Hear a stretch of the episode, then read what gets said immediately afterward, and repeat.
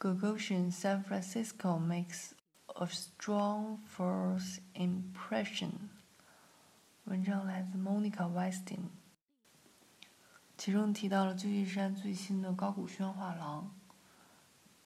When it was announced in mid-March that Larry Gagosian and John Berggruen would be opening side-by-side gallery spaces literally across the street from the soon to reopen San Francisco Museum of Modern Art. Local reactions range from enthusiasm that San Francisco's art scene would benefit from this kind of validation to a certain that dramatically increasing the city's blue chip presence would drown out local Bay Area art voices.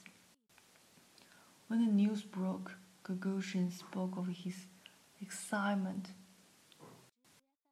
to participate more fully in this informed and lively art scene with our dynamic program of exhibitions and events, leaving us to wonder how would that translate into the gallery's day-to-day global business?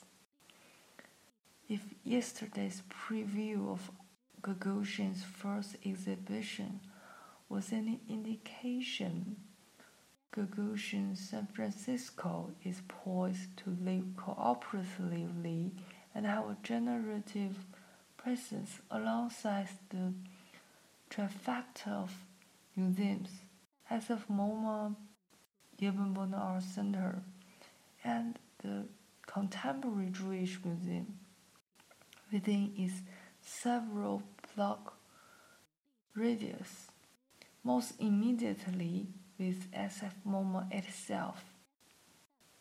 Gagosian's sun-drenched 4,500 square foot gallery in the Brick Point Press building feels surprisingly modest and inviting for passers-by.